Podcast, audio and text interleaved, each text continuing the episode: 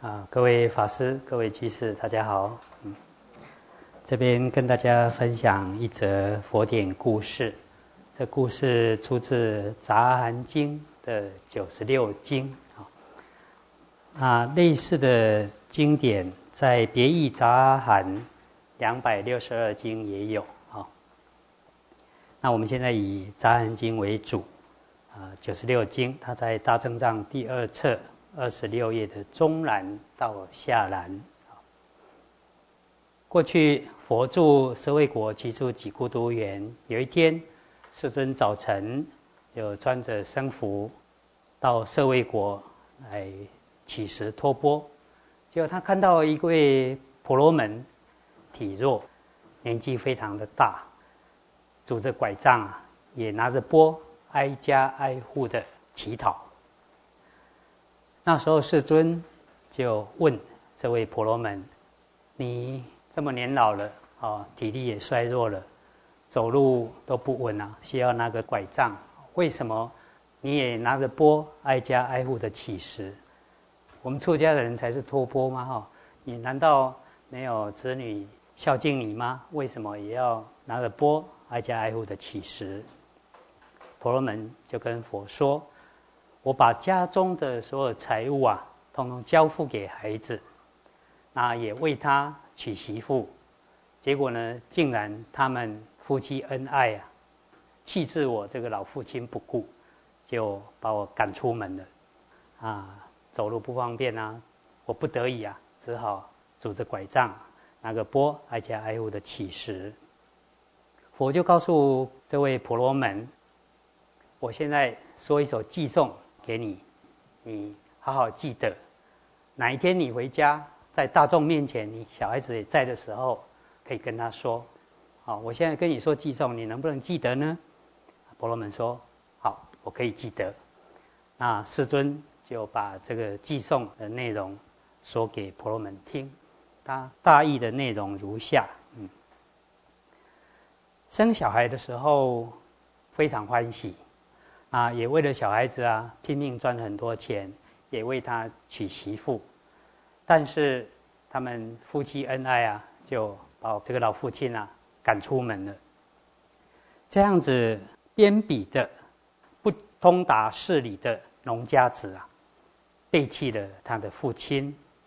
本来是父子亲爱的，但是小孩子这样的行为，就好像一个不通达事理的农家子，背弃了他的父亲。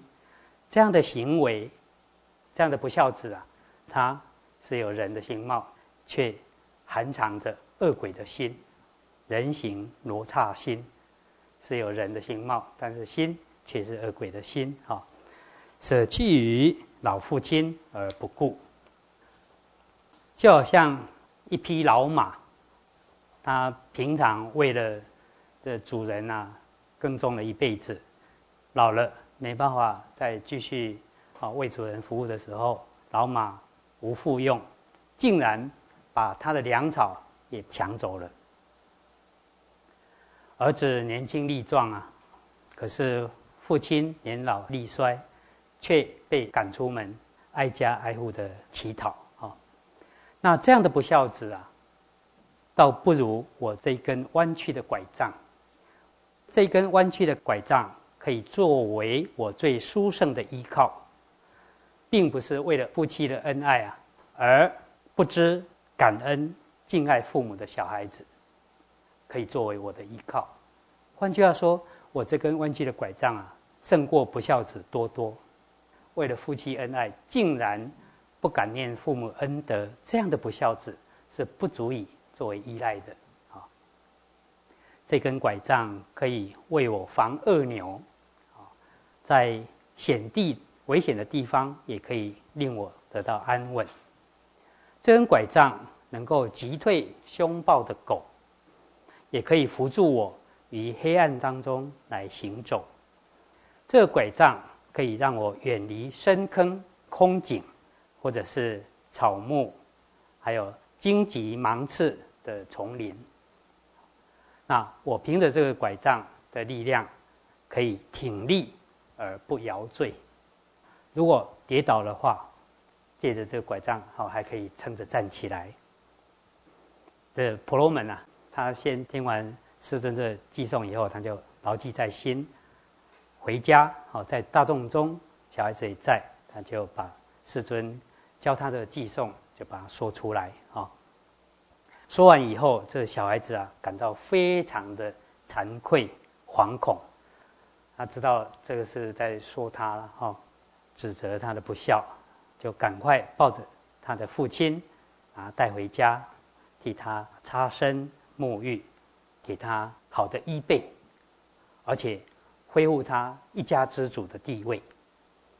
那婆罗门他心里就非常高兴，哈，我现在能够恢复。我尊贵的种姓，还有一家之主的地位，这个都是佛陀的恩德。在我们《婆罗门经》所说，啊，如果是一个师长，我们就应该以师礼来供养他；如果是和尚、亲教师的话，那我们就要以和尚的礼节来供养这位和尚。那我今天能够恢复呃一家之主的地位，人生啊。能够黑白的变彩色啊，这个都是佛陀的恩利。佛陀就是我的师长，我应该以上妙的好衣服来供养世尊。那时候婆罗门就拿着非常殊胜的衣服到世尊那个地方，跟世尊请安之后，就坐在一旁跟佛说：“啊，我现在能够回到家，又恢复为一家之主的地位。”这都是世尊的功劳。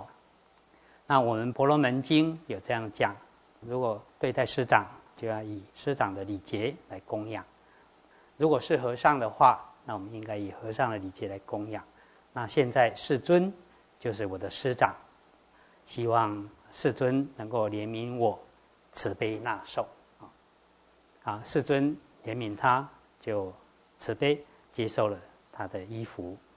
这时候，世尊又为婆罗门说种种法，是教利喜。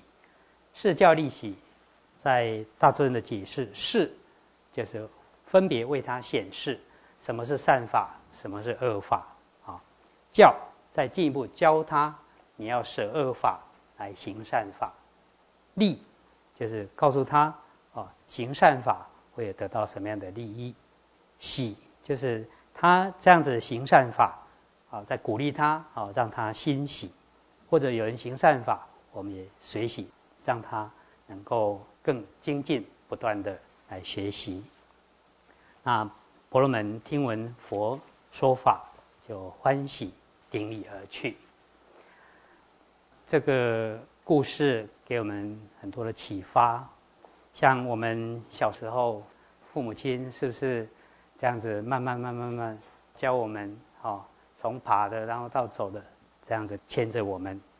开始也不太会吃饭嘛，对不对？哦，父母亲呢一口一口这样子耐心的喂我们。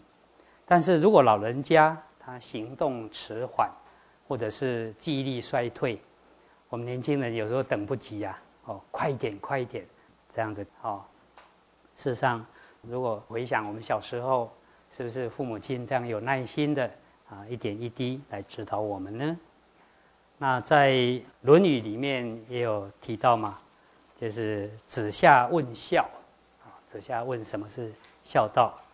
孔子说：“色难。”就是有东西供养，这个还比较简单呐。但是要和颜悦色的供养，这个其实是比较困难，是需要留意的。